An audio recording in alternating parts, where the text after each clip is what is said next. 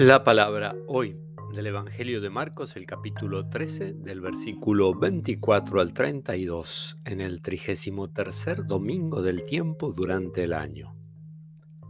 Jesús dijo a sus discípulos, En aquellos días el sol se oscurecerá, la luna dejará de brillar, las estrellas caerán del cielo y los astros se conmoverán y se verá al Hijo del Hombre venir sobre las nubes, lleno de poder y de gloria. Y él enviará a los ángeles para que congreguen a sus elegidos desde los cuatro puntos cardinales, de un extremo al otro del horizonte.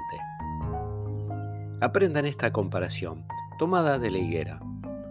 Cuando sus ramas se hacen flexibles y brotan las hojas, ustedes se dan cuenta que se acerca el verano. Así también cuando vean que sucedan todas estas cosas, sepan que el fin está cerca, a la puerta.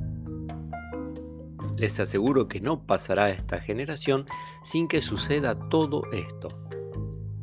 El cielo y la tierra pasarán, pero mis palabras no pasarán. En cuanto a ese día y a la hora, nadie los conoce, ni los ángeles del cielo, ni el Hijo. Nadie, sino el Padre palabra del Señor.